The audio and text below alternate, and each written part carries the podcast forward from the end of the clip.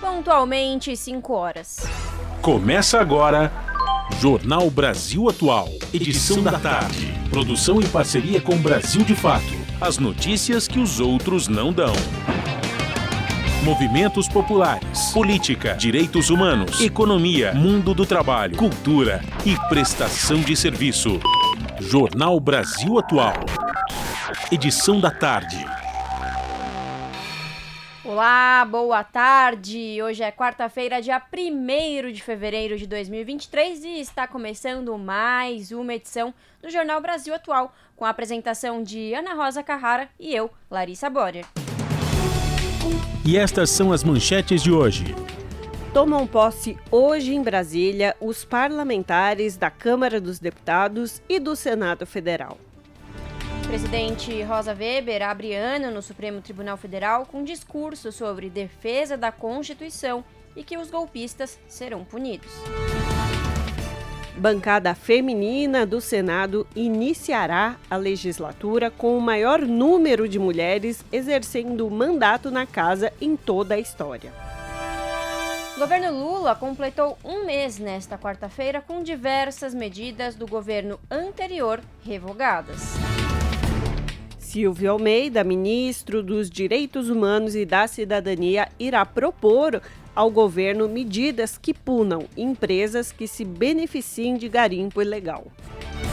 Entenda o que muda para comunidades impactadas pelo rompimento da barragem de Brumadinho com alteração no processo judicial após federalização. Presidente Lula assina nesta terça-feira dois decretos para aumentar diálogo entre governo e a sociedade civil. O governo do estado de São Paulo remaneja alunos para escola que fica a 4 quilômetros de distância, sem diálogo com pais nem direito a transporte. Secretaria Municipal de Saúde de São Paulo inicia nesta quinta-feira vacinação de todas as crianças contra a Covid-19. São 5 horas mais 2 minutos pelo horário de Brasília. Participe do Jornal Brasil Atual por meio dos nossos canais. Pelo Facebook, facebook.com barra Rádio Brasil Atual. No Instagram, arroba Rádio Brasil Atual. No Twitter, arroba RA Brasil Atual. Ou ainda pelo WhatsApp, o número é 11 96893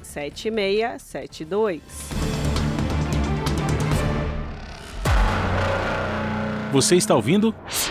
Jornal Brasil Atual, edição da tarde. Uma parceria com Brasil de Fato. Na Rádio Brasil Atual. Tempo e temperatura. A capital paulista tem tempo nublado na tarde desta quarta-feira. Os termômetros marcam 24 graus agora. Para a noite e a madrugada, a previsão é de céu encoberto e trovoadas e temperaturas próximas dos 22 graus. Céu nublado também no ABC, agora 23 graus. Nos períodos da noite e da madrugada, o céu deve permanecer encoberto e pode ter registro de trovoadas, e a temperatura deve ficar na faixa dos 22 graus. Mesma coisa em Mogi das Cruzes. A cidade tem céu nublado nesta tarde e termômetros marcando 23 graus. Até a madrugada, a temperatura deve cair para os 21 graus, com céu encoberto e possibilidade de chuva em alguns períodos. Céu nublado também em Sorocaba, no interior, agora 25 graus. Entre a noite e a madrugada, a temperatura deve ficar na faixa dos 22 graus. A previsão é de céu encoberto e de trovoadas para o período. Daqui a pouco eu volto com a previsão do tempo para amanhã. Na Rádio Brasil Atual, está na hora de dar o serviço. A CT registra nesse momento na cidade de São Paulo 34 quilômetros de lentidão. A pior região, a região sul, com um registro de 16 quilômetros de lentidão. Já a Zona Leste registra apenas um quilômetro de lentidão. Lembrando que rodízio está ativo, então carros com final de placa 5 e 6 não podem circular no centro expandido até as 8 horas da noite de hoje. E Larissa, conta aí pra gente como estão os transportes sob trilhos. Vamos lá, dona Ana.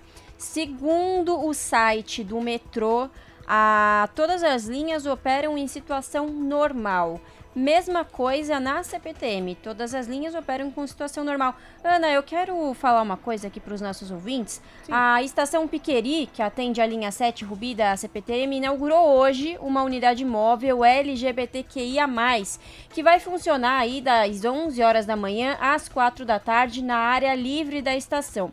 Essa é uma iniciativa que é uma parceria né, com o Centro de Cidadania LGBT da Secretaria Municipal de Direitos Humanos e Cidadania e ela ocorre a fim de ampliar a divulgação de serviços que são oferecidos gratuitamente na unidade. O público terá acesso a serviços de assistência social, jurídica, pedagógica e psicológica. Todos os atendimentos dessas ações serão agendados de forma online aos interessados. Mas Ana, vamos voltar aí para o trânsito. Como está a situação das rodovias? Olha só, segundo a Ecovias, na rodovia Imigrantes, tanto para subida quanto para descida para o litoral, tudo normal. Mas já na Anchieta, a gente tem um registro de um congestionamento entre o quilômetro 65 ao 61, sentido São Paulo. Nas demais localidades dessa rodovia, também trânsito normal. E é isso, você que está nos ouvindo tem uma informação diferente do que a gente já deu aqui, manda pra gente no WhatsApp. O número você já sabe, é o 11 96893 7672. 98,9 A Rádio Brasil Atual. Rádio Brasil Atual. Jornal Brasil Atual. Edição da tarde. Agora são 5 horas e 7 minutos. Tomam posse em Brasília os 513 parlamentares da Câmara dos Deputados. São 202 que farão seu primeiro mandato, o que representa 39% do total. Quem traz mais informações é Lucas Por Deus Leões, da Rádio Nacional.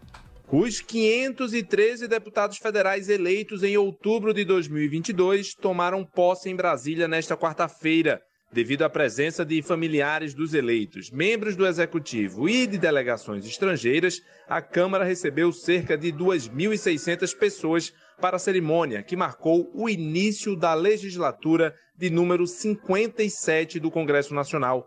Para tomar posse, os parlamentares precisaram jurar cumprir a Constituição nos termos apresentados pelo presidente da Casa, o deputado Arthur Lira. Prometo manter, defender e cumprir a Constituição, observar as leis, promover o bem geral do povo brasileiro e sustentar a união, a integridade e a independência do Brasil. A chamada nominal dos parlamentares precisou ser brevemente suspensa, porque o ex-senador Benedito de Lira, pai do presidente da casa, Arthur Lira, passou mal e precisou ser retirado do plenário. Dos 513 políticos, 202 estão no primeiro mandato, o que representa 39% do total. Essa renovação é inferior à registrada em 2019, quando 47% dos parlamentares eram novatos. Dos eleitos, pelo menos oito parlamentares devem se licenciar do cargo para conduzir algum ministério do governo Lula. Entre eles, a deputada da Rede Paulista, Marina Silva, do PSOL de São Paulo, Sônia Guajajara e Juscelino Filho, do União Maranhense. Da Rádio Nacional, em Brasília, Lucas Por Deus Leon. E senadores também tomam posse hoje, dia 1 de fevereiro. A eleição da presidência terá três candidatos. Com a renovação de um terço das vagas dos 81 senadores, os novos congressistas tomaram posse às 3 horas da tarde no plenário. As informações com Priscila Mazenotti. Tomam posse nesta quarta-feira 27 senadores, ou seja, um terço da casa, inclusive três ministros de Lula, que, aliás, se licenciaram do cargo hoje para participar da eleição da mesa diretora. Flávio Dino, ministro da Justiça, Camilo Santana da Educação e Wellington Dias, do Desenvolvimento e Assistência Social. Ainda tem o Carlos Fávaro, da Agricultura, mas ele não toma posse hoje, está no meio do mandato e, mesmo assim, se licenciou para votar na eleição da mesa. Primeiro posse, depois, eleição para a mesa diretora, que aqui no Senado vai ser dividida em duas sessões. A primeira, marcada para as quatro horas da tarde, que vai eleger o presidente. Rodrigo Pacheco, do PSD, é o favorito, deve vencer a disputa e tem o apoio da maioria para isso. Mas Rogério Marinho, do PL, tem os votos do PP e do Republicanos e pretende levar a disputa para o segundo turno. Temos ainda Eduardo Girão, do Podemos, como uma espécie de terceira via e que, apesar dos apelos dos colegas e dos partidos, já anunciou que não vai desistir da disputa. Amanhã pela manhã vai ocorrer outra sessão de votação, mas para a escolha dos demais membros da mesa diretora. Estamos falando aí de dois vice-presidentes, quatro secretários e quatro suplentes. Para se ter uma ideia da importância dessa eleição, o presidente do Senado é também o presidente do Congresso. Junto com o presidente da Câmara, eles têm o poder de colocar em pauta projetos e propostas de interesse do governo ou não e também de convocar sessões. Mas os outros integrantes da mesa também têm relevância e muita. Por exemplo, o primeiro secretário, que costuma se chamar de prefeito da casa, cuida das questões administrativas e principalmente do controle de despesas, do dinheiro. A eleição para a mesa nas duas casas é secreta, por enquanto, aqui no Senado, tudo tranquilo. Rodrigo Pacheco esteve pela manhã no Supremo Tribunal Federal participando da sessão de abertura dos trabalhos no Judiciário, onde, inclusive, fez um discurso. Da Rádio Nacional em Brasília, Priscila Mazenotti. E em discurso durante a primeira sessão realizada após a depredação do dia 8 de janeiro, a presidente do Supremo Tribunal Federal, Rosa Weber, pregou a defesa dioturna e intransigente da Constituição e do Estado democrático de direito. Rosa Weber também afirmou que aqueles que conceberam, praticaram, insuflaram e financiaram os atos antidemocráticos serão punidos. O discurso foi durante sessão solene que marcou a abertura do ano judiciário, que ocorreu no plenário do Supremo, reformado após a destruição promovida por bolsonaristas, radicais e golpistas. A presidente do STF apontou que a democracia é uma, abre aspas, conquista diária e permanente, e que convívio democrático pressupõe diálogo constante e tolerância com as diferenças. Fecha aspas. Entretanto, de acordo com ela, a democracia brasileira vive, abre aspas, tempos verdadeiramente perturbadores de maniqueísmo e desinformação inaceitáveis, que tantas divisões impuseram a comunhão nacional. Fecha aspas. Autoridades como o presidente Luiz Inácio Lula da Silva, o vice Geraldo Alckmin, o presidente do Senado, Rodrigo Pacheco, e o ministro e ministros da Corte acompanharam a solenidade. São 5 horas mais 13 minutos. E a bancada feminina no, do Senado iniciará a legislatura com maior número de mulheres exercendo mandatos na casa em toda a história. O aumento é resultado da vinda de quatro mulheres suplentes que irão substituir os senadores nomeados para o ministério do governo Lula. Os detalhes com a repórter Bianca Mingotti.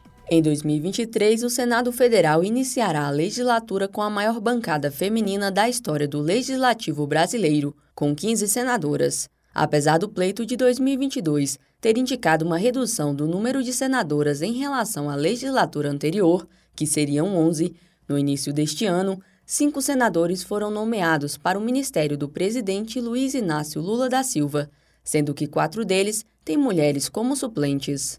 Entre elas, Augusta Brito, do PT do Ceará, que é deputada estadual desde 2015 e foi duas vezes prefeita do município de Graça, no Ceará. Na Assembleia Estadual, foi líder do governo e procuradora especial da mulher. Augusta Brito ocupará o lugar de Camilo Santana, do PT do Ceará, nomeado ministro da Educação. Já o lugar de Flávio Dino, do PSB do Maranhão, que é ministro da Justiça, será ocupado por Ana Paula Lobato, do PSB maranhense. Ela é a atual vice-prefeita do município de Pinheiro de seu estado e será a senadora mais jovem desta legislatura. Jussara Lima, do PSD do Piauí, vem para o lugar de Wellington Dias, do PT piauiense, nomeado ministro do Desenvolvimento Social. Jussara Lima não tem cargo atualmente, mas já foi vereadora e vice-prefeita em Fronteiras, em seu estado. Também incrementará a bancada feminina do Senado Margarete Buzetti, do PSD de Mato Grosso, que exerceu mandato de senadora entre junho e outubro de 2022 e volta a ocupar o lugar de Carlos Fávaro do PSD de Mato Grosso, que foi para o Ministério da Agricultura. Margarete Buzetti atuou na casa pelo setor industrial e na defesa das pautas femininas. Para ela, é importante que as mulheres ocupem os espaços de poder e agreguem conhecimento. Pautas femininas eu acho muito importante porque a mulher tem que ter o seu direito respeitado e a gente não tem. Eu penso que a mulher tem que agregar, ela tem que somar com os homens e não competir da forma como está colocado aí. Porque senão nós não vamos a lugar nenhum. Porque senão nós vamos ficar nesse discurso a vida toda. De acordo com a Constituição, o parlamentar que assume cargo de ministro não perde o mandato no Congresso Nacional. Sob a supervisão de Maurício Desante, da Rádio Senado, Bianca Mingotti. 5 horas e 16 minutos. Na última terça-feira, o presidente Lula assinou dois decretos para aumentar o diálogo entre governo e sociedade civil. Os textos criam conselhos de participação social e o sistema de participação social interministerial. A cerimônia de assinatura dos decretos aconteceu no Salão Nobre do Palácio do Planalto, em Brasília, e contou com a participação de representantes de movimentos populares. Confira na reportagem de Júlia Pereira. Em cerimônia realizada no Salão Nobre do Palácio do Planalto, o presidente Lula assinou nesta terça-feira dois decretos que visam retomar o diálogo entre o governo federal e a sociedade civil. Um dos textos cria o Conselho de Participação Social, demanda incluída no relatório final do Gabinete de Transição que vai reunir 68 representantes de movimentos e entidades que devem se encontrar com o governo federal a cada três meses. Já o outro decreto cria o Sistema de Participação Social Interministerial, que será coordenado pela Secretaria-Geral da Presidência e institui em cada ministério uma assessoria de participação social e diversidade. Em discurso, o presidente disse que as medidas criadas vão garantir uma participação popular efetiva e que as decisões tomadas serão ouvidas e respeitadas pelo governo. Eu quero que vocês saibam que nós estamos participando e esse conselho vai servir para ajudar a gente a reconstruir ou construir uma coisa nova. Uma participação popular efetiva em que vocês sejam tratados em igualdade de condições, que vocês possam dizer sim, da mesma forma que vocês podem dizer não. E vocês têm que ser respeitados quando dizem sim e têm que ser respeitados quando dizem não. Porque normalmente quem está no governo não gosta de não. E nós aprendemos que o não é tão importante quanto o sim, quando ele é feito por companheiros de lutas que ajudaram a gente a construir o que nós construímos para chegar na presidência da República. O ministro da Secretaria-Geral da Presidência da República, Márcio Macedo, destacou o desmonte dos mecanismos de participação popular promovido nos últimos seis anos pelos governos de Michel Temer e de Jair Bolsonaro. Enfatizou que, desde a transição, o presidente Lula já havia sinalizado a reversão desse cenário. Temos um imenso desafio pela frente o desafio começa com a remontagem da engrenagem das conferências, dos conselhos, das audiências públicas, das plataformas digitais e mesas de diálogos, com a criação dos novos espaços de debates. Mas vai muito além deles. Depois de termos derrotado o Bolsonaro nas urnas de forma legítima, vamos derrotar o bolsonarismo na sociedade. Vamos derrotar o fascismo. Representantes de diversos movimentos sociais acompanharam de perto a solenidade de assinatura dos decretos. Raimundo Bonfim, coordenador da Central de Movimentos Populares e integrante da Frente Brasil Popular, comemorou a assinatura dos textos e a realização de uma cerimônia que, segundo ele, reuniu a maior diversidade da população brasileira no Palácio do Planalto. Mas eu quero colocar aqui da minha alegria que após a tentativa de golpe no dia 8 de janeiro, é a primeira vez que a maior diversidade da representação do povo brasileiro adentra aqui no Palácio do Planalto, e isso deve ser orgulho do povo brasileiro, para dizer que basta, que chegou a hora das políticas públicas e do destino da nação ser decidido apenas pelas elites, ser decidido apenas pra, pra, pelos que usurparam da riqueza construída pelo Brasil. Participação popular nós queremos para decidir para onde vai os recursos que o povo brasileiro contribui com seu trabalho. A coordenadora do Movimento dos Trabalhadores Sem Teto, Vitória Genuíno, reconheceu o esforço do governo Lula em fortalecer e dar visibilidade à atuação das entidades já no primeiro mês. Para nós, do MTST, é importante que seja reconhecido o esforço do governo, ainda no primeiro mês de trabalho, em fortalecer e dar visibilidade à atuação dos movimentos sociais. A manutenção do Conselho de Participação Social e a criação do sistema de participação interministerial é uma resposta vitoriosa a todas as experiências construídas por esses movimentos, que aqui estão, inclusive ao longo do tenebroso processo que a gente enfrentou durante a pandemia da Covid-19. Júlia Pereira, Rádio Brasil Atual e TVT. 5 horas mais 21 minutos. E o governo Lula completou um mês nesta quarta-feira com diversas medidas do governo anterior revogadas, a retomada de algumas iniciativas, como o Fundo Amazônia, e a manutenção do Bolsa Família em 600 reais. Os detalhes com o repórter Gabriel Brum. O governo Lula completa um mês nesta quarta-feira com medidas do governo anterior revogadas e com a retomada de iniciativas como o Fundo Amazônia e a manutenção do Bolsa Família em 600 reais. Na segurança pública, o presidente tornou mais severa a política de controle de armas de fogo, reduziu a quantidade de armas e munições permitida e tornou a autorização do porte mais difícil. Ainda suspendeu autorizações para a abertura de novos clubes e escolas de tiro.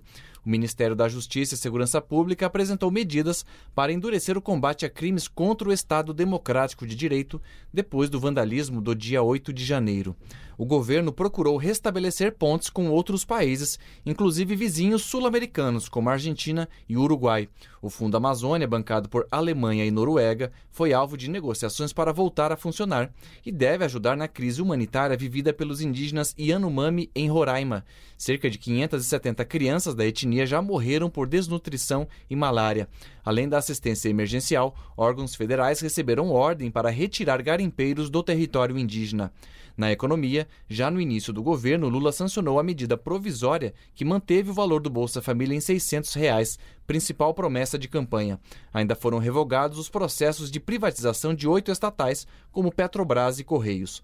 O governo ainda publicou uma MP que volta como voto de qualidade no CARF, o Conselho Administrativo de Recursos Fiscais, órgão que julga disputas em matéria tributária. Com isso, os presidentes de câmaras e turmas podem dar o voto de desempate. Antes, em caso de empate, a vitória era do contribuinte. Da Rádio Nacional em Brasília, Gabriel Brum. 5 horas 23 minutos. E Alexandre de Moraes, ministro do STF, determinou que a Polícia Federal ouça o presidente do Partido Liberal, Valdemar da Costa Neto, sobre as declarações que ele teria dado sobre minutas de documentos com teor golpista. Quem traz mais informações é Ana Lúcia Caldas, da Rádio Nacional. O ministro do Supremo Tribunal Federal, Alexandre de Moraes, determinou à Polícia Federal que ouça em no máximo cinco dias o presidente do Partido Liberal, Valdemar Costa Neto, sobre as declarações que ele teria dado sobre minutas de documentos com teor golpista. Pedido da própria Polícia Federal sob o argumento de que eles têm conexão com atos golpistas de 8 de janeiro e com a minuta de golpe apreendida na casa do ex-ministro da Justiça, Anderson Torres é que, recentemente, ao comentar essa minuta, o presidente do PL disse que propostas com teor similar circulavam entre interlocutores do governo Bolsonaro e que ele próprio teria recebido documentos desse tipo, mas que os teria destruído. Segundo Moraes, no que diz respeito à adesão por terceiras pessoas de eventual intenção golpista, isso pode caracterizar os crimes previstos nos artigos do Código Penal relativos a golpe de Estado e abolição violenta do Estado Democrático de Direito. Também nessa terça-feira, a presidenta do STF, ministra Rosa Weber, enviou ao Procurador-Geral da República, Augusto Aras, pedido de avaliação sobre a abertura de um inquérito para investigar Costa Neto. E ainda sobre esses atos golpistas de 8 de janeiro, o presidente da Câmara dos Deputados, Arthur Lira, afirmou que vai entregar à Procuradoria-Geral da República os nomes de mais 41 invasores da casa responsáveis por atos de vandalismo. Eles foram identificados pelo sistema de Wi-Fi da Câmara e devem ser encaminhados ainda nesta quarta-feira. Sobre a minuta que previa interferência do governo Bolsonaro no Tribunal Superior Eleitoral para contestar o resultado das urnas, Lira afirmou que não tomou conhecimento do documento. Da Rádio Nacional de Brasília, Ana Lúcia Caldas. Esse é o Jornal Brasil Atual, edição da tarde. Uma parceria com Brasil de Fato. 5 horas mais 26 minutos. Queimadas destruíram área equivalente ao Acre em 2022. Aumento em florestas foi de 93%. Dados do monitor do fogo do Mapa e Biomas contabilizam 16 milhões e 300 mil hectares queimados entre janeiro e dezembro do ano passado. As informações com Talita Pires, do Brasil de Fato. A área queimada no Brasil em 2022 ultrapassou o índice registrado no ano anterior, em 2021. Dados do Monitor do Fogo do MAP Biomas contabilizam aproximadamente 16 milhões de hectares queimados entre janeiro e dezembro do ano passado. Essa área equivale ao estado do Acre e representa um aumento de 14% em relação a 2021. Somente em florestas houve um crescimento de 93% em relação ao ano anterior. A maior parte das queimadas foi registrada na floresta amazônica, o índice é de 85%. No Cerrado, cerca de 7 milhões de hectares foram queimados. Os estados que mais registraram queimadas em 2022 foram Mato Grosso, Pará e Tocantins. Já as unidades de conservação que mais contabilizaram queimadas foram Parque Nacional do Araguaia, a Estação Ecológica Serra Geral do Tocantins e o Parque Nacional das Nascentes do Rio Parnaíba. Apenas no mês de dezembro do ano passado, houve uma mudança, com três territórios ocupando os primeiros lugares. São eles Estação Ecológica do Taim, o Parque Nacional do Pantanal Mato Grossense e a APA Serra de Ibiapaba.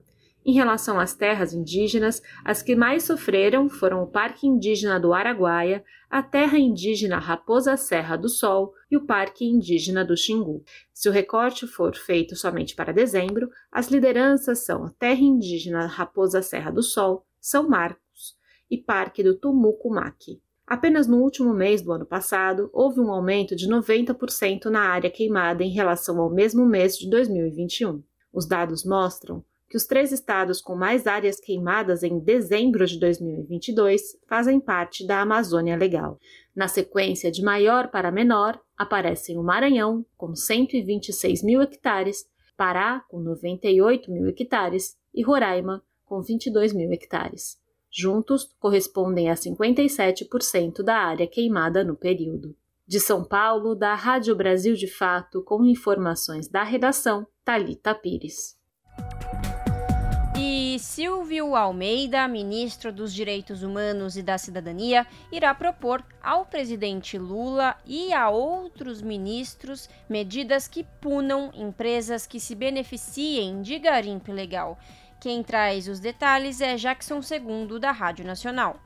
O ministro dos Direitos Humanos e da Cidadania, Silvio Almeida, vai propor ao presidente Luiz Inácio Lula da Silva e a outros ministros medidas que punam empresas que se beneficiem de garimpo ilegal. Ele deu a declaração nesta terça-feira, após participar de entrevista ao programa A Voz do Brasil, da empresa Brasil de Comunicação. Não pode ser é, possível que uma empresa tenha como sua atividade no Brasil econômica se servindo do Brasil e possa de alguma maneira se servir de uma atividade que está destruindo não só a natureza, mas está destruindo também a vida das populações. Então não pode ser uma vantagem. Segundo Silvio Almeida, a possibilidade de sanções a empresas que se beneficiem do garimpo ilegal foi discutida nesta segunda-feira na reunião entre Lula e alguns ministros. De acordo com Almeida, o próprio presidente Lula determinou uma série de medidas para combater atividades predatórias em territórios indígenas. Uma delas, que o Ministério dos Direitos Humanos tem uma preocupação direta por conta até de um, de um elemento que nós colocamos como sendo um ponto focal da nossa gestão, que é a relação direitos humanos e empresa,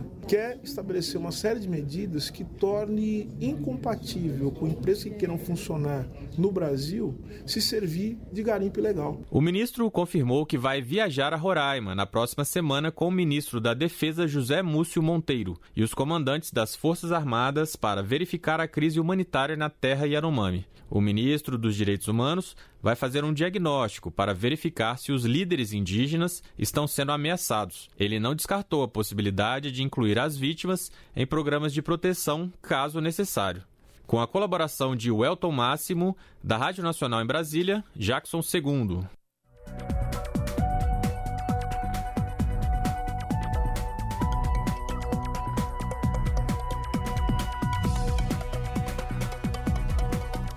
E agora, no Jornal Brasil Atual, a gente vai falar com a Marleide Rocha, que é coordenadora da equipe de diretrizes de reparação integral da região 1 da Assessoria Técnica Independente da EDAS, que é a Associação Estadual de Defesa Ambiental e Social, que presta assessoria para as comunidades atingidas pela barragem em Brumadinho.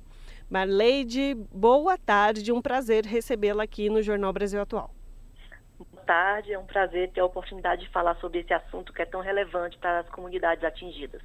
Relevante para as comunidades e para toda a sociedade, né? Porque a gente teve aí no último dia 25 de janeiro um marco de quatro anos do acontecimento aí da, do rompimento da barragem em Brumadinho e o, o caso é que a ministra do, do STF, Rosa Weber, ela determinou o andamento imediato do processo judicial para que ele não prescrevesse.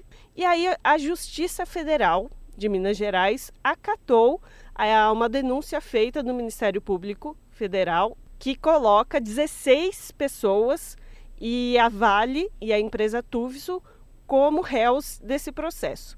Primeira coisa que eu queria te perguntar, Marleide, o que que isso significa, esse andamento do processo significa para as comunidades atingidas, impactadas pela tragédia? Então, obrigada pela pergunta. Então, esse, essa decisão ela está no marco do processo penal que estava é, correndo e tramitando na Justiça Estadual. após uma decisão sobre o deslocamento de competência, é, esse processo saiu da esfera estadual e foi para a esfera federal. É, como já se avizinhava o, o prazo prescricional no dia 25, né, do último dia 25 de janeiro, a ministra é, encaminhou, ordenou que fosse dado é, tramitação urgente para que, para que essa prescrição não ocorresse. A Justiça Federal é, ratificou a denúncia feita anteriormente pela Justiça Estadual e agora esse processo começa a correr no, na Justiça Federal. Qual é o, o prejuízo? Né? Primeiras vantagens. A vantagem é que não houve a prescrição dos crimes é, e agora vão ser apurados.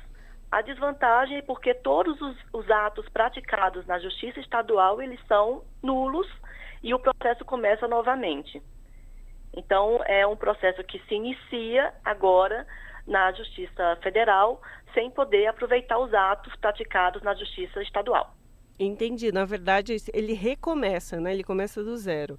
Justamente. Um impacto muito negativo para as comunidades atingidas pelo rompimento da barragem da Vale é o caso da federalização do processo no que diz respeito à composição do tribunal do júri, né? Quando é, está na competência da Justiça Estadual, quem compõe o júri são as pessoas do são é, cidadãos né, do estado é, possivelmente atingidos e que sentem né, é, é, o impacto do rompimento no seu dia a dia, na sua dinâmica de vida. Com a federalização dos casos, é, há uma, um apelo muito grande de publicitação desse, desse caso, de para levar o conhecimento das pessoas possivelmente é, que vão compor esse, esse tribunal do júri, do que, que realmente foi isso na vida das pessoas, né? É, é, afasta, vamos dizer assim, da percepção de quem vai estar lá é, julgando, né? Porque no caso é, cabe ao juiz a dosimetria da, da possível pena, mas são as pessoas do, que compõem o tribunal do júri que condenam ou não. Então, isso também é um, é um fator preocupante para as comunidades e um temor de que esse crime passe é, impune. Exato. Nesse processo, como eu disse, foram 16 pessoas indicadas, né? É, pessoa física, mas foram indicadas também a Vale e a Tuvisud, que são empresas ali responsáveis por aquela barragem, a barragem do Córrego do Feijão, e elas são colocadas ali como réis do, do processo no âmbito crimes contra a flora, é, crimes de poluição. De fato, vocês entendem que isso é a maneira correta de lidar com, com, com o que for, aconteceu e com essas empresas? Isso. Olha, o desastre socioambiental ocorrido é, com o rompimento da Vale, ele abre é, possibilidades de, de, responsabilização em vários âmbitos da justiça, né? É, houve, aconteceram reparações no âmbito trabalhista, é, agora a, a, o processamento, né, dessa, das questões penais nesse processo e também toda a parte civil, não? Então, é, é, são vários campos do direito que são acionados ao mesmo tempo. O escopo da assessoria técnica independente, a EDAS e as outras é, ao longo da bacia, que são três no total, ele está no âmbito da ação civil pública, que é para é, a, a, assessoria das, das, comunidades atingidas quanto o diagnóstico dos danos é, civis, é, coletivos, difusos e individuais. Então, é, obviamente, a gente, para que haja uma reparação integral, que é um dos pilares do nosso trabalho, é, não existe reparação integral pela metade. Então, todas as, as, esferas, inclusive as administrativas, né, de, de alvarás e tudo mais, é, todos, todos os âmbitos, devem ser é, apurados e os responsáveis punidos. E Marleide, como foi é, que essa informação desse processo que você já explicou como ele correu e como ele vai ser daqui para frente, como as, as, comunidades atingidas receberam essa informação e qual que é a expectativa das pessoas?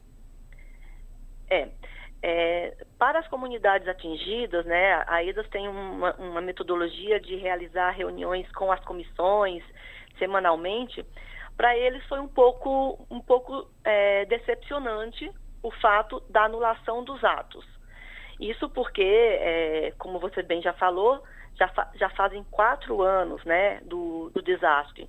Então é como que a luta deles e, e, todo esse processo não tivesse sido ou tivesse sido em vão, não tivesse dado frutos. Mas ao mesmo tempo o alívio, né, de a, a, a, o Ministério Público ter ratificado a, denúncia e a Justiça Federal ter aceito.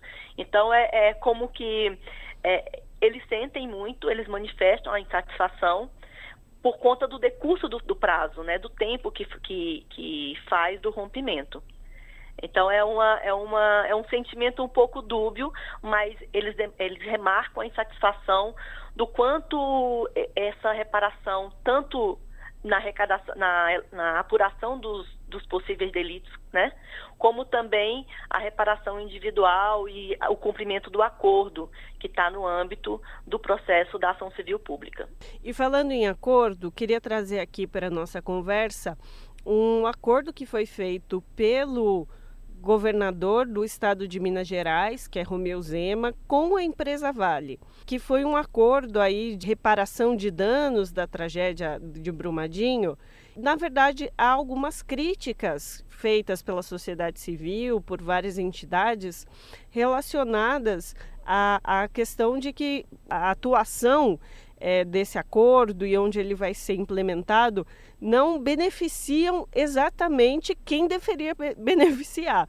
Então eu gostaria de te ouvir sobre isso e saber também como é que essas comunidades receberam e recebem, porque foi feito em 2021, desses dois anos, o que, que se avalia de que foi efetivo ou não para as comunidades atingidas pela queda da barragem. O acordo ele foi firmado entre as instituições de justiça, é, o Estado de Minas Gerais e a Vale. Ele é, vamos, resolve, né, ele, as questões referentes aos danos coletivos e difusos. O acordo expressamente exclui é, qualquer tipo de reparação no que diz respeito aos danos individuais. A principal crítica das comunidades atingidas é pelo, pela falta de participação dessas pessoas na elaboração do acordo. Então, é, um, é uma crítica que foi apresentada nos pelos territórios desde a fase de, de diálogos iniciais do acordo e que se estende até os dias atuais. É, ao longo desses dois anos, desde a celebração do acordo, que tem uma duração de 10 anos, uma, um, um prazo né, de cumprimento do acordo é de 10 anos, praticamente nós estamos na fase é, de implementação dos programas. Esse acordo é composto de programas e projetos, né? Uma série de anexos que é, discorrem sobre pontos específicos, como crédito, microcrédito, programa de transferência de renda, é, projetos das comunidades, é, tanto de Brumadinho como do restante da bacia.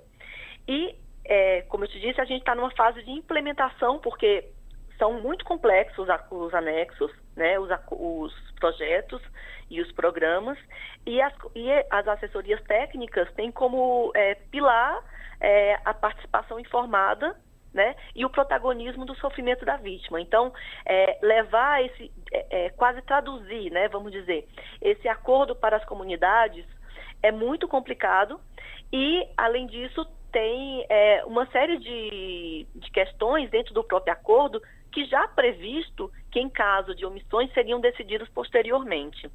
Inicialmente foi uma resolução, é, a prioridade foi a questão do auxílio emergencial para ser transformado num programa de transferência de renda.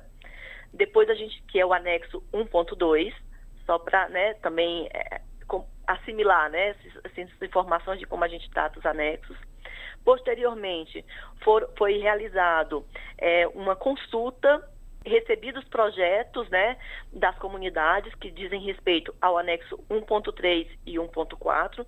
Então, foram elaborados projetos pelas comunidades, priorizados os temas.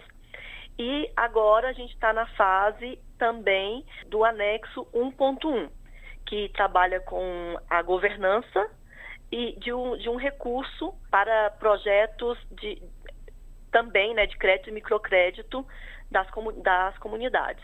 Mas sobre as críticas que as entidades sociais e as comunidades fazem ao acordo entre o Zema e a Vale. A minha pergunta é: o benefício desse acordo chega até as pessoas que foram atingidas e as pessoas que perderam familiares na, na tragédia de Brumadinho? O acordo ele trata só dos direitos difusos e coletivos. E nesse, nesse âmbito, a principal crítica das comunidades é, primeiro, um direcionamento de recursos que não são para as comunidades. E, a, e aí a gente pode destacar a construção do Rodonel, né, que está fora é, é, de Brumadinho e das regiões atingidas. E a outra, a outra crítica é que ainda não chegaram até as comunidades, elas ainda não, não sentem né, o impacto dos outros programas e projetos que estão sendo implementados. Então, falta muito uma, uma, percepção da chegada desses serviços e benefícios para as comunidades realmente atingidas. Tá certo, Marlene. Bom, esse assunto infelizmente não termina por aqui, né?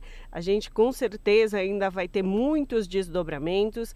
Tem quatro anos que a tragédia aconteceu e, na verdade, a, a, as comunidades ainda continuam em luta no seu desenvolvimento para que a justiça seja feita, né? É, nesse sentido, eu queria destacar as atividades que foram realizadas no, no último dia 25. As principais pautas de reivindicação das comunidades é o efetivo, a efetiva execução do acordo, maior participação das pessoas atingidas nesse processo de monitoramento da execução do acordo e também a questão dos danos individuais homogêneos. Danos individuais e individuais homogêneos, que são as reparações que vão efetivamente para as pessoas atingidas, não são programas é, é, e projetos para as comunidades, e sim a reparação do que cada pessoa sofreu de dano os danos materiais efetivamente sofridos. Pode ser um dos maiores é, desastres socioambientais do mundo, mas seguramente do Brasil sim, né, com 272 é, vítimas fatais. Lembrando que três ainda não foram nem é, encontrados os corpos, né? Justamente. A, ainda estamos à procura de três joias. Então, Marleide, a gente agradece muito a sua participação conosco aqui, pelos esclarecimentos e quem sabe a gente volte a se falar já com resoluções e com soluções aí para as comunidades atingidas. Muito obrigada pela oportunidade. A EDAS e as comunidades atingidas agradecem. Abraço. Abraço. Conversamos aqui com Marleide Rocha, no jornal Brasil Atual. Você está ouvindo? Jornal Brasil Atual, edição da tarde. Uma parceria com Brasil de Fato. 5 horas mais 45 minutos. O Wallace de Souza, campeão olímpico do vôlei, é denunciado por incitar violência contra Lula. A atleta fez uma enquete nas redes sociais com a pergunta de um seguidor, aspas, daria um tiro na cara do Lula com essa 12? Fecha aspas. As informações com Nicolau Soares, do Brasil de Fato. O jogador de vôlei e campeão olímpico Wallace Leandro de Souza foi denunciado pelo crime de incitação à violência. O anúncio foi feito pela Comissão de Combate às Discriminações da ALERJ, Assembleia Legislativa do Rio de Janeiro. O atleta tomou conta no noticiário após compartilhar nas redes sociais uma pergunta recebida por um seguidor em formato de uma enquete. Na postagem, ele questiona se os seguidores dariam um tiro na cara de Lula com uma espingarda calibre 12. No Instagram do atleta, o conteúdo foi apagado. Na sequência, o Wallace publicou um vídeo com um pedido de desculpas. O atleta se referiu à postagem como um erro e disse não ser favorável à violência. Já o Sada Cruzeiro, clube pelo qual o jogador é contratado, anunciou na tarde dessa terça-feira seu afastamento por tempo indeterminado. Em nota, o clube lamentou a publicação realizada e o seu conteúdo. A denúncia feita pela comissão da Alerj contra o jogador foi enviada ainda nesta terça à Procuradoria-Geral da República no Rio de Janeiro. Segundo disse ao portal G1 a assessoria do deputado estadual Carlos Mink, do PSB, presidente da comissão, há indícios de crime de incitação à violência e ameaça. No Twitter, o ministro da Secretaria de Comunicação Social, Paulo Pimenta, afirmou que acionou a Advocacia Geral da União para tomar providências sobre a postagem. O Código Penal, no artigo 286, descreve o delito de incitação ao crime, que consiste em incentivar ou estimular publicamente a realização de um crime. A pena é de detenção de 3 a 6 meses, além de multa. Da Rádio Brasil de Fato, com informações do Rio de Janeiro, locução Nicolau Soares. 5 horas 48 minutos.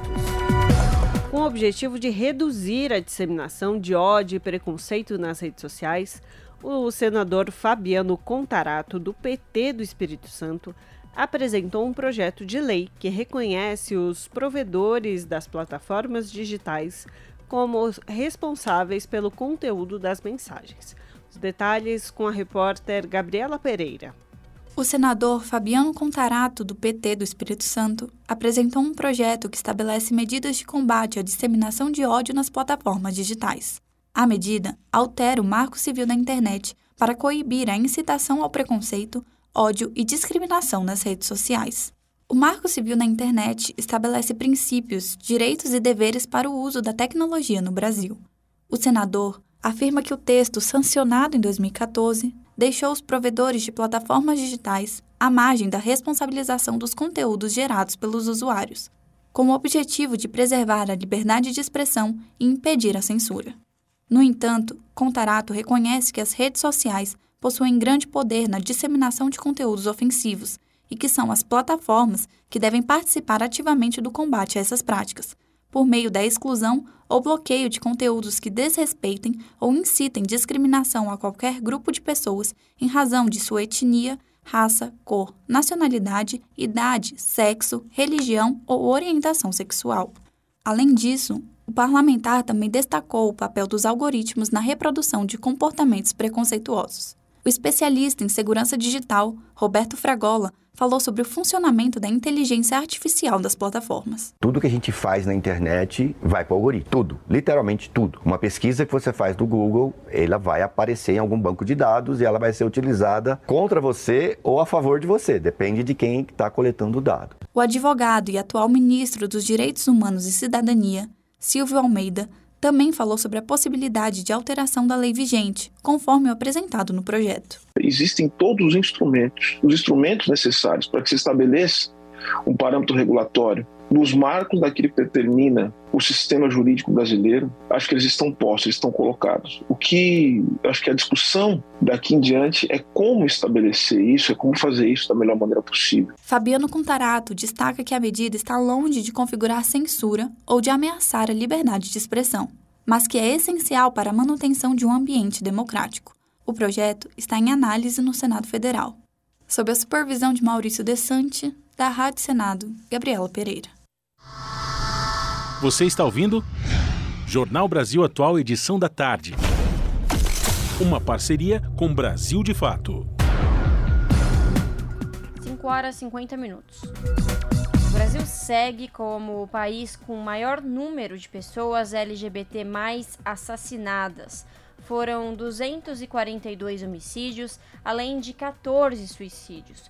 O levantamento é do Grupo Gay da Bahia, realizado a partir de notícias publicadas nos meios de comunicação. O número de pessoas LGBT assassinadas no Brasil em 2022 mantém o país no topo mundial entre aqueles que realizam pesquisas sobre esse tipo de violência. Foram 242 homicídios, ou uma morte a cada 34 horas, além de 14 suicídios. O levantamento é do Grupo Gay da Bahia, realizado a partir de notícias publicadas nos meios de comunicação. A pesquisa é feita há 43 anos e revela a cultura do ódio contra a população LGBT, na sociedade brasileira, avalia Tony Reis, diretor-presidente da Aliança Nacional LGBTI, e da Associação Brasileira de Famílias Homotransafetivas. O que tem agravado a violência contra a nossa comunidade e a discriminação são os discursos extremistas, tanto os discursos conservadores como os uh, discursos uh, religiosos fundamentalistas. E isso vai criando um caldo de uma cultura LGBTI-fóbica que uh, muitas vezes o assassino acaba se justificando falando eu estou matando uma pessoa abominável que Deus quer que eu faça isso. Inclusive isso é depoimento de muitos assassinos. Tony Reis destaca a impunidade como outra marca da violência. É, nós temos em torno de 5 a 10% são elucidados. Não há uma investigação científica com técnicas de investigação. A impunidade gera muito mais violência. O levantamento do Grupo Gay da Bahia mostra também que as regiões Nordeste, Norte e Centro-Oeste têm praticamente o dobro de mortes LGBT, em relação à média registrada nas regiões Sul e Sudeste.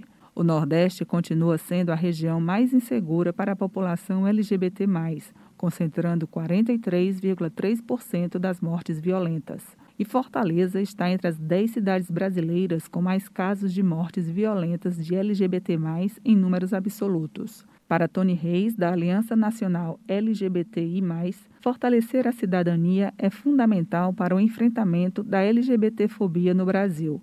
Tanto do âmbito nacional e do âmbito estadual, é primeiro ter o tripé da cidadania bem organizado, que é ter uma coordenação, tenha um plano e que tenha um conselho para fazer o diálogo com a sociedade e a gente possa também estar criando o sistema de enfrentamento à LGBTfobia no nosso país. O levantamento do Grupo Gay da Bahia sobre as mortes violentas da população LGBT+, mostra que os gays continuam sendo os mais atingidos em termos absolutos, mas a população trans proporcionalmente corre 19% mais riscos de crimes letais que os homossexuais. A maioria das vítimas tem idades entre 18 e 29 anos. Da Rádio Universitária FM em Fortaleza, Ana Meire Cavalcante para a Rádio Nacional de Brasília. 5 horas e 54 minutos. A Secretaria Municipal de Saúde de São Paulo inicia nesta quinta-feira, dia 2, a vacinação de todas as crianças de 6 meses a 2 anos, 11 meses e 29 dias de idade contra a Covid-19. Além disso, crianças de 5 a 11 anos que já estavam imunizadas com as duas primeiras doses poderão receber a terceira dose de reforço. De acordo com a pasta, a capital recebeu na noite de terça-feira, dia 31, novos lotes com 768 mil doses dos imunizantes entre Pfizer Baby e Pediátrica, por parte dos programas Nacional e Estadual de Imunizações. Na manhã desta quarta-feira, as doses começaram a ser enviadas para toda a rede de vacinação do município para iniciar a imunização já na quinta-feira. Até ontem tinham sido aplicadas 32.019 doses em crianças de 6 meses a 2 anos, 11 meses e 29 dias com comor comorbidades, deficiências permanentes, indígenas, sendo 24.810 com primeira dose e 7.209 com segunda dose, incluindo doses remanescentes para o público em geral dessa faixa etária para receber a chamada XEPA. Os imunizantes contra a Covid-19 estão disponíveis em todas as unidades básicas de saúde, as UBSs, e assistências médicas ambulatoriais integradas de segunda a sábado, das 7 horas da manhã às 7 horas da noite. Ainda sobre imunização contra a Covid-19, a imunização com vacina bivalente contra a Covid-19 começa no dia 27 de fevereiro. O cronograma de vacinação foi divulgado pelo Ministério da Saúde. O Ministério da Saúde já divulgou o cronograma da vacinação. A reportagem é de Beatriz Albuquerque, da Rádio Nacional. O cronograma do Programa Nacional de Vacinação 2023 foi publicado pelo Ministério da Saúde nesta terça-feira. As ações devem começar a partir do dia 27 de fevereiro, com a vacinação com doses de reforço bivalentes contra a Covid-19 em grupos prioritários, como idosos acima de 60 anos, pessoas com deficiência, gestantes e mães que deram à luz há menos de 45 dias. Esse imunizante é capaz de proteger contra mais de uma versão do vírus de uma só vez. Flávia Bravo, diretora da Sociedade Brasileira de Imunizações, destaca a importância de as pessoas continuarem continuarem seguindo o calendário de vacinação da Covid, mesmo com a queda do número de casos. Coronavírus é, e suas variantes continuarão a circular. A circulação excessiva facilita o surgimento de variantes mais é, potencialmente mais transmissíveis e, quiçá, é, mais agressivas. E a única forma da gente ter controle de circulação, ter é, a população vacinada. A estimativa de público nesta etapa é de 52 milhões de pessoas. Em março, uma força-tarefa deve intensificar a vacinação contra a Covid para toda a população com mais de seis meses, justamente para aumentar a adesão com ações em parceria com escolas públicas. A campanha de influenza terá início em abril, antes da chegada do inverno, quando acontece a maior parte dos casos da doença. O grupo prioritário dessa etapa inclui idosos, gestantes, profissionais de saúde da educação, entre outros. Já em maio, começa a multivacinação de poliomielite e sarampo nas escolas, com a mobilização da comunidade para reduzir o percentual de pessoas não vacinadas contra essas doenças. Em 2016, o Brasil recebeu o certificado oficial de erradicação do sarampo, mas em 2019, mais de 10 mil casos foram notificados e em 2022, dois óbitos foram registrados por crianças menores de um ano. A médica Flávia Bravo explica que o retorno do sarampo ao território brasileiro se deu pela baixa cobertura vacinal. Se nós não tivéssemos suscetíveis pessoas é capazes de transmitir e de adoecer, nós teríamos mantido a eliminação do sarampo. A partir do momento que as coberturas vacinais foram caindo, eu fui juntando um, uma população suscetível crescente até que perdemos essa classificação de país que eliminou o sarampo. De acordo com o Ministério da Saúde, praticamente todas as coberturas vacinais estão abaixo da meta. Por isso, é importante retomar os altos percentuais de proteção. Da Rádio Nacional em Brasília, Beatriz Albuquerque. A pluralidade de ideias e a informação confiável nunca foram tão necessárias. Você que gosta do conteúdo jornalístico produzido pela Rádio Brasil Atual e pela TVT tem uma missão muito importante: dar o seu apoio para que nossa voz continue cada vez mais forte.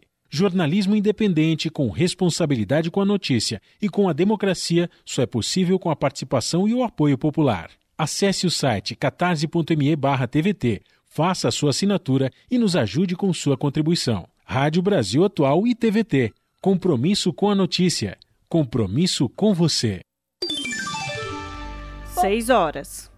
Rádio Brasil Atual. Para sugestões e comentários, entre em contato conosco por e-mail redação@jornalbrasilatual.com.br ou WhatsApp DDD 11 96893 7672. Acompanhe a nossa programação também pelo site redebrasilatual.com.br.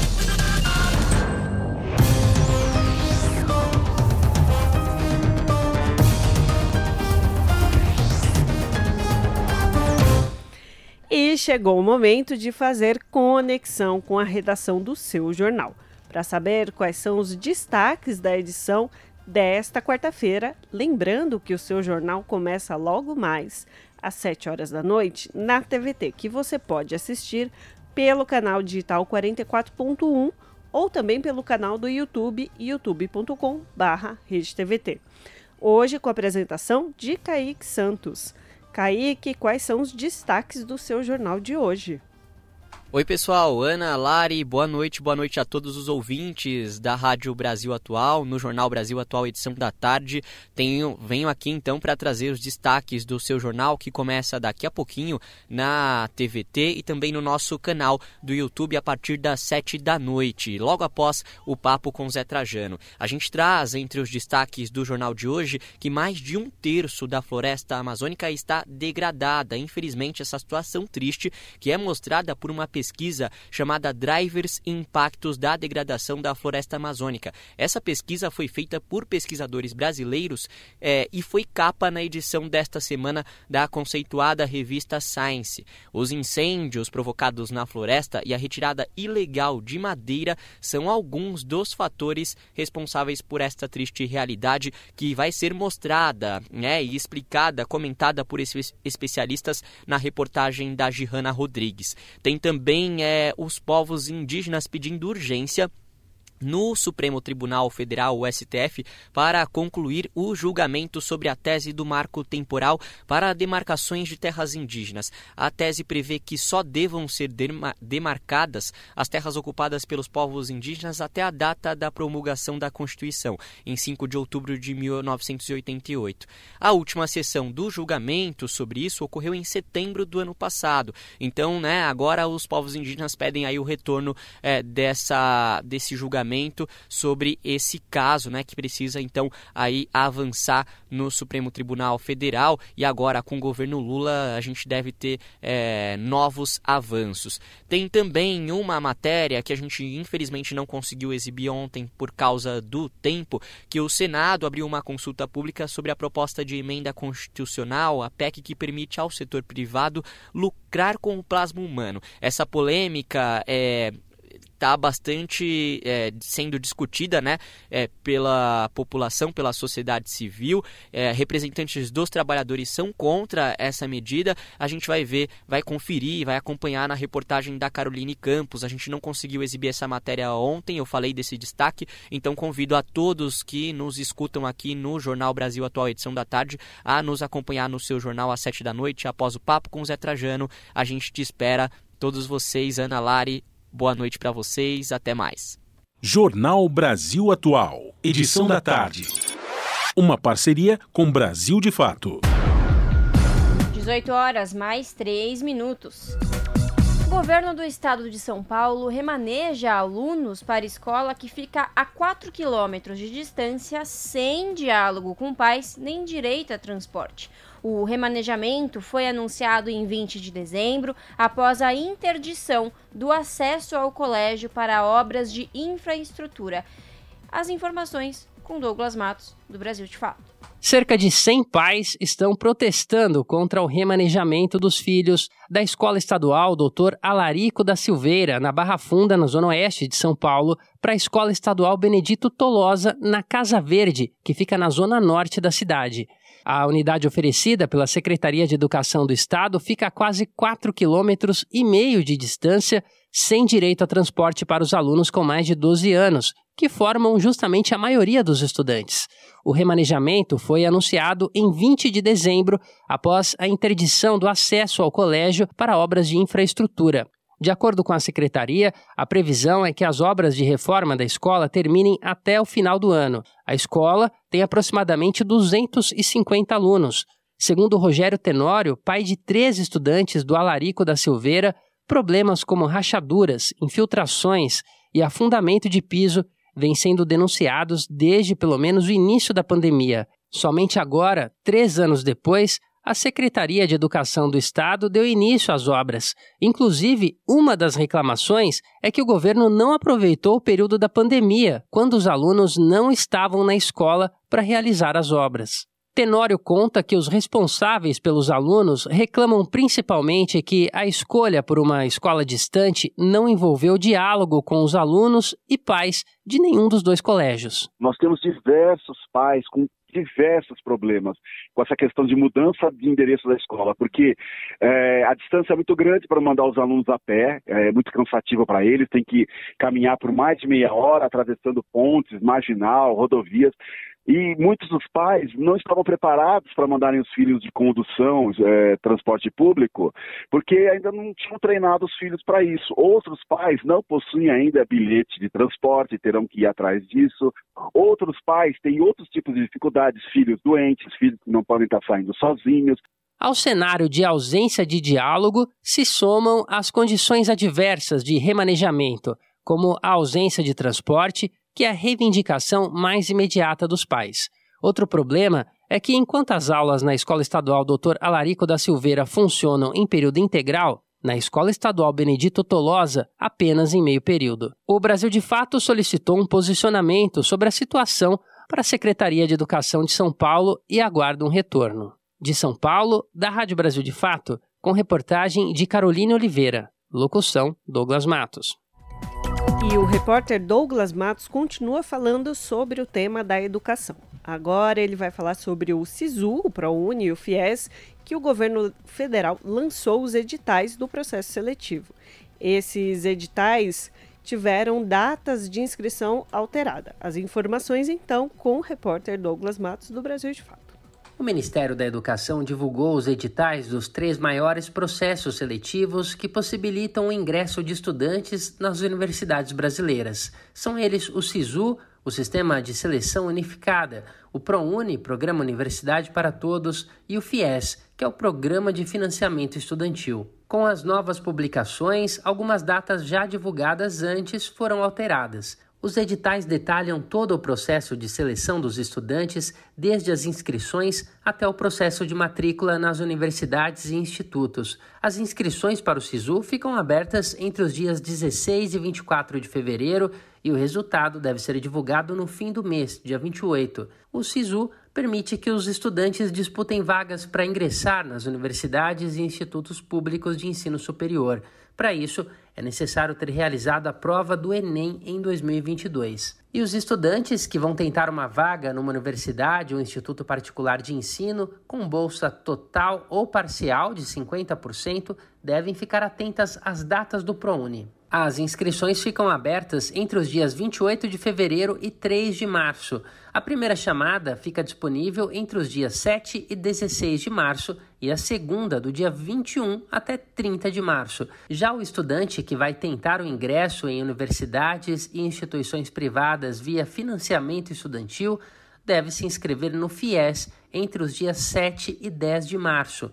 O resultado do processo seletivo vai ser divulgado logo depois, no dia 14 do mesmo mês, e quem for concorrer às vagas pode ter realizado qualquer edição do Enem desde 2010. Vale lembrar que aqueles que ingressarem nas instituições por meio do FIES devem, depois de formados, pagar o financiamento realizado na Caixa, seguindo as regras do contrato.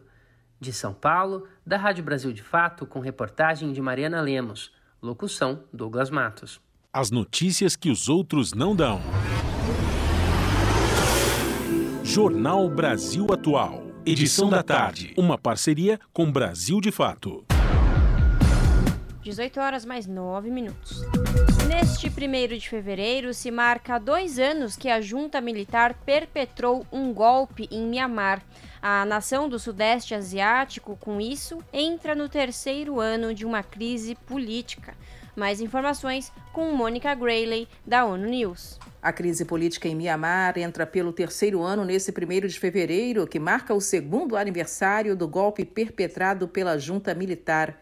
Desde a eleição do partido de oposição Liga Nacional pela Democracia em 1990, a nação do Sudeste Asiático foi alvo de vários golpes de Estado. Na última tentativa, os militares prenderam o presidente do país, Win Mint, e a conselheira de Estado e ganhadora do Prêmio Nobel da Paz, Aung San Suu Kyi. Vários altos funcionários da ONU, incluindo o secretário-geral Antônio Guterres, pediram a libertação de todos os presos políticos, mas até agora a sentença de Kyi só tem aumentado. Em entrevista à ONU News, a enviada especial de Guterres ao país, Noelin Heiser, falou sobre a unidade internacional, ajuda humanitária e proteção de civis. Ela também ecoou os protestos de relatores de direitos humanos de que as eleições anunciadas pela junta militar não podem ser realizadas. Reiser acredita que, com o apoio regional do Sudeste Asiático e internacional, é possível sim acabar com a violência e o sofrimento vividos pelos birmaneses, retornando o país às vias democráticas. Ao citar os civis, ela falou dos birmaneses dentro e fora da nação, aludindo a milhares de pessoas da minoria rohingya que fugiram para Bangladesh por causa da violência mesmo antes do golpe em 2021. Nos últimos dois anos, o país tem enfrentado as consequências econômicas da intervenção militar que mergulhou a nação num caos humanitário e econômico com severas consequências para a região. Até o fim de 2022, mais de 15 milhões e 200 mil birmaneses sofriam com insegurança alimentar. O golpe também deslocou outros um milhão e meio de birmaneses e destruiu 34 mil locais de estrutura civil. Um outro problema são as jornadas pelo mar de quem tenta fugir da violência, especialmente os membros da minoria rohingya. Da ONU News em Nova York, Mônica Gray. 18 horas 12 minutos. O primeiro-ministro alemão celebrou o retorno do Brasil ao mundo. Em visita ao nosso país, Olaf Scholz lamentou o ataque a Brasília em 8 de janeiro e ofereceu solidariedade. As informações com Douglas Matos, do Brasil de Fato. Após passar o dia em reuniões com o presidente Lula, o chanceler alemão Olaf Scholz disse estar feliz com o retorno do Brasil ao cenário internacional. Em pronunciamento à imprensa, ele disse: Vocês fizeram falta, caro Lula. Após passar por Argentina e Chile, Scholz disse que veio ao Brasil para abrir novas relações bilaterais. Segundo o chefe de governo alemão, o país europeu está satisfeito com o empenho do Brasil em busca da integração latino-americana. Além disso, ele destacou a importância do país em busca do equilíbrio climático. Estou convidando Lula e seu governo para consultas intergovernamentais na Alemanha e há muitos, muitas questões nas quais queremos colaborar de forma estreita. Luta contra a mudança climática, a proteção da floresta tropical, também a ampliação das energias renováveis. Falando à imprensa em um dos palcos da barbárie bolsonarista do último dia 8 de janeiro, o Palácio do Planalto, Shows reforçou a solidariedade ao governo e à sociedade brasileira. Estar aqui hoje me deixa muito emocionado porque as imagens da invasão do Congresso, do Palácio Presidencial e do Supremo Tribunal Federal ainda estão muito presentes na minha, na nossa memória. Gostaria de expressar, reafirmar ao presidente Lula e a todos os brasileiros e brasileiras que podem podem contar com a total solidariedade. Entre os temas que motivaram a viagem de shows ao continente está o acordo de livre comércio entre União Europeia e Mercosul. Os termos, que ainda estão sendo discutidos, têm uma série de entraves, entre eles a agenda antiambiental vigente durante os quatro anos de governo Bolsonaro. Lula e Scholz declararam ter intenção de avançar nas negociações e garantir a assinatura. O presidente brasileiro disse que esteve perto de assinar um tratado em seu segundo mandato, entre 2007 e 2010, mas não houve acerto. Desta vez, ele disse que pretende finalizar as tratativas até o fim do primeiro semestre deste ano. Eu quero dizer ao chanceler Olaf Scholz que nós vamos fechar esse acordo, se tudo der certo, quem sabe até o meio desse ano, até o, o fim desse semestre, é nossa ideia de tentar encaminhar para que a gente tenha um acordo e comece a discutir outros assuntos, porque temos muitas coisas pela frente e não apenas esse acordo União Europeia. Ainda na pauta diplomática, Lula disse que ele e Scholz conversaram sobre o conflito entre Rússia e Ucrânia. O líder brasileiro afirmou que não medirá esforços para o fim do confronto e sugeriu a criação de uma aliança internacional com países de várias regiões para tentar selar a paz. Por fim, o presidente da República foi bastante incisivo quando jornalistas perguntaram sobre a situação do povo Yanomami, que tem chamado a atenção de países de todo o mundo. Hoje eu assinei um decreto dando poderes sabe, ao, ao, às Forças Armadas, ao Ministro da Defesa, ao Ministério da Saúde, nós vamos tomar todas as atitudes para acabar com o garimpo ilegal, tirar os garimpeiros de lá e vamos cuidar do povo Yanomami que precisa ser tratado com respeito. Lula acrescentou que o Brasil voltará a ser um país sério, respeitado, que respeita as leis e os direitos humanos. Da Rádio Brasil de Fato, com informações de Brasília, Talita Pires. E relatores da ONU, especialistas em direitos humanos, condenaram as mortes de pelo menos nove palestinos durante ataque de Israel contra a região da Cisjordânia. Para os especialistas, não haveria violência se Israel acabasse imediatamente com o que chamaram de ocupação ilegal. As informações com Mônica Grayley. Um grupo de especialistas em direitos humanos das Nações Unidas condenou a morte de pelo menos nove pessoas no acampamento de refugiados em Jenin, na Cisjordânia. Eles pediram à comunidade internacional que reaja sem demoras para parar a violência no local e exigir prestação de contas. O ataque de Israel contra o campo de refugiados ocorreu na quinta-feira. Várias pessoas ficaram feridas no que o grupo de relatores classifica de trajetória de violência que dá seguimento à tendência alarmante de aumento de ataques vista em 2022. Para os especialistas, não haveria violência se Israel acabasse imediatamente com o que chamaram de uma ocupação ilegal, que já dura meio século, como exige a lei internacional. Na manhã dessa quinta-feira, forças de Israel atacaram o campo localizado no norte da Cisjordânia e dentre as nove vítimas fatais estão uma mulher idosa e duas crianças. Mais de 20 pessoas ficaram feridas e quatro estão em condição crítica. A causa do ataque e o número exato de mortos e feridos segue sendo apurados pelas autoridades. Os especialistas da ONU disseram que esse é o número mais alto de mortos numa única ofensiva à Cisjordânia desde 2005. E também desde o início desse ano, pelo menos 28 palestinos foram mortos por forças israelenses e dois mais por colonos que vivem na Cisjordânia. No momento, a média é de um palestino morto por dia.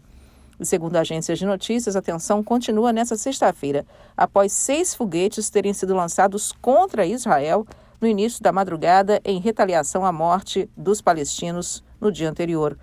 Os foguetes foram interceptados por Israel, que afirma que os explosivos partiram de militantes do grupo islâmico Hamas, que controla a faixa de Gaza. Os relatores disseram que a comunidade internacional não pode e não deve tolerar o que parece ser uma prática deliberada de Israel para se utilizar do uso letal da força. O ano passado, o segundo grupo foi o mais fatal para a Cisjordânia, com um total de 152 mortes de palestinos por forças de Israel. O acampamento de Jenin, que tem cerca de 14 mil residentes, é considerado por Israel um foco de resistência. Durante a segunda intifada, que começou em 2000, as forças de Israel mataram pelo menos 52 palestinos no local. E para os relatores, como poder ocupante, Israel tem a obrigação de assegurar a proteção do local. Mas autoridades de Israel dizem que o local tem extremistas e terroristas. Da ONU News em Nova York, Mônica Grayle. Esse é o Jornal Brasil Atual, edição da tarde. Uma parceria com Brasil de Fato. 18 horas 19 minutos. Especialistas comentam os objetivos e os pontos cegos para a moeda comum entre Brasil e Argentina.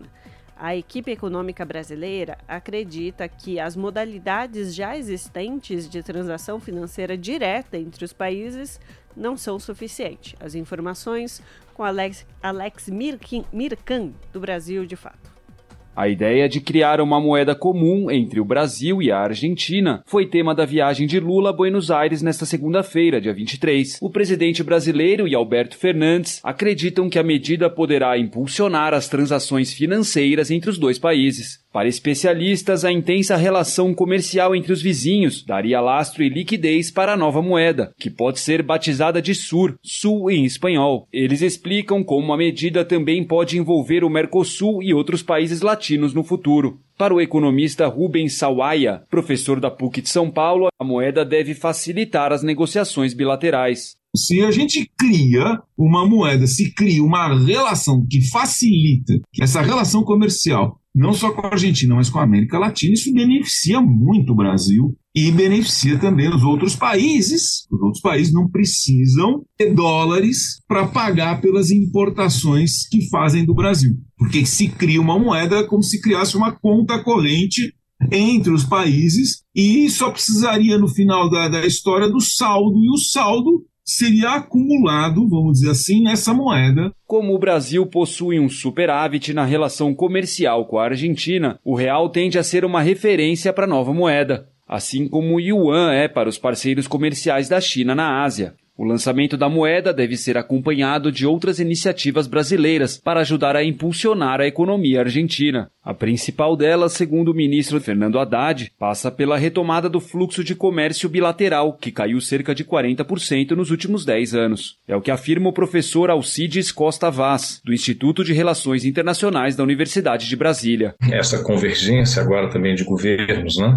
De, de esquerda, serve também para, de alguma forma, impulsionar agendas positivas, propositivas, que possam ser capitalizadas domesticamente em termos políticos. E são tempos políticos também diferentes. O governo Lula iniciando, o governo Alberto Fernandes né, se encaminhando para o término de seu mandato e procurando a reeleição com uma série de desgastes políticos. Sawaia complementa. A Argentina sabe que se ela ficar sozinha e isolada, ela não vai sair da crise, não vai conseguir estabilizar a moeda, não vai conseguir se desdolarizar. Para fortalecer a economia da própria Argentina e do Brasil, a gente precisa de produzir em comum acordo. Então, se a atividade econômica for retomada na própria Argentina, e isso incentivado por uma ação conjunta, planejada e organizada entre Brasil e Argentina, isso beneficia todo mundo. A notícia foi recebida com certo ceticismo pelo mercado em razão do histórico de insucessos. As primeiras tratativas ocorreram ainda no governo de José Sarney, nos anos 80, e foram seguidas por outras. Até o ex-governo Bolsonaro chegou a falar de uma moeda única para o Mercosul, que ocuparia o lugar das moedas locais, assim como o euro na Europa, modelo que já foi descartado pela atual equipe. Há também quem ache a criação de uma moeda desnecessária. Isso porque já existe o sistema de pagamentos em moeda local, um acordo entre Brasil, Argentina, Paraguai e Uruguai para converter pagamentos em moedas locais política que ainda divide opiniões. Pedro Rafi Vartanian, professor de economia do Mackenzie, é um entusiasta. Que seria possível extrapolar o sistema atual que já permite a conversão de reais para pesos para outras moedas de outros países parceiros. Uma possível diferença é que nós teríamos uma moeda que seria a base de troca de todas as moedas da América Latina ou da América do Sul, mas ainda assim o sistema atual, se fosse expandido também, daria conta de lidar com todas essas transações. Já a equipe econômica de Lula considera o mecanismo insuficiente para atender a complexidade das operações e das realidades cambiais, conforme aponta Gabriel Galípolo, secretário executivo da Fazenda. Então, o sistema de pagamento que a gente tem em moeda doméstica é para pagar ou em uma ou em outra moeda. A ideia de uma moeda comum é justamente para você ter uma maior governança do ponto de vista de política econômica, né, através de um instrumento que é uma câmara de compensação, que vai permitir fazer isso, e simultaneamente endereçar o problema de conversibilidade de uma das moedas, em especial, que é o peso, que tem essa dificuldade de conversibilidade. De Brasília para a Rádio Brasil de Fato, Alex Mirkan. 18 horas mais 23 minutos. Violência contra Vini Júnior vai além do racismo, diz diretor do Observatório Racial no Futebol. Marcelo Carvalho afirma que falta punição contra criminosos. Ex-árbitro Márcio Chagas cobra atitude de grandes jogadores. As informações com Felipe Mendes alvo de grave ofensa feita por supostos torcedores do Atlético de Madrid, o jogador brasileiro Vinícius Júnior, do Real Madrid, respondeu da maneira que lhe cabia. Marcou um belo gol na partida entre os times, que são arquirrivais da capital espanhola, e ainda fez uma provocação saudável nas redes sociais. Na postagem, após a vitória por 3 a 1, o craque disse que a cidade só tem um time, ou seja, o time dele. O episódio, no entanto, se somou a outras agressões de cunho racista que ele já tinha recebido na Espanha e demanda respostas mais duras de outras pessoas e de entidades. Para o diretor do Observatório Racial no Futebol, Marcelo Carvalho, faltou punição. Ele afirma que Vinícius, que disputou a última Copa do Mundo pela seleção brasileira, é vítima de uma verdadeira perseguição no país europeu. E isso, na avaliação de Carvalho, é resultado de negligência da Federação Espanhola de Futebol, do governo e das demais autoridades do país. Porque na primeira vez que aconteceu, ninguém foi, foi punido essas pessoas estão se sentindo cada vez mais à vontade para expressar esse racismo contra, contra o Vinícius Júnior. E aconteceu de novo e vai acontecer de novo se nada for feito, né? Então, a negligência de todos que, que deveriam tratar do caso está fazendo com que os outros torcedores de outros clubes repitam os atos dos torcedores do Atlético que tornam a repetir a cada clássico. Carvalho avalia que Vinícius tem sido vítima de agressões acima do tom daquelas que se tornaram habituais nos estádios europeus.